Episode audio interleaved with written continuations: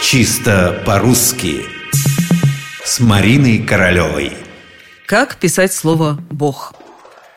С написанием слова «Бог» все зависит от того, что или кого вы имеете в виду. В каком смысле вы произносите это короткое, но такое важное слово – если вы говорите и пишете о Боге как едином верховном существе в разных религиях, то писать это слово нужно с прописной буквы, то есть большой «Бог». Единственное условие – это должна быть монотеистическая религия, которая утверждает, что Бог один.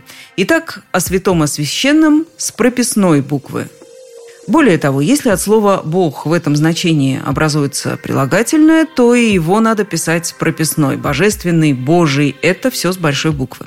И даже если в религиозном или философском тексте слово «бог» заменяют другие слова местоимения, то и они пишутся с прописной буквы. Ну, например, «да будет воля твоя» с большой буквы «твоя», «да будет его святая воля», «его» тоже с большой.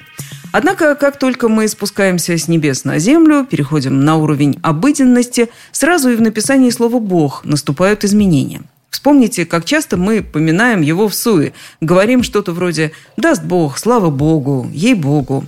Ну, заметьте, ничего дурного мы не делаем. Это всего лишь устойчивые обороты, из которых давным-давно выветрился священный трепет перед верховным существом.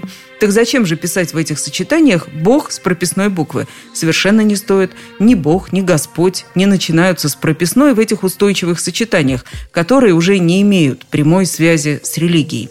Даже если вы человек верующий, вполне можете обойтись строчной буквой в словах и выражениях «ей-богу», «божественный вкус» или «бабуля божий одуванчик».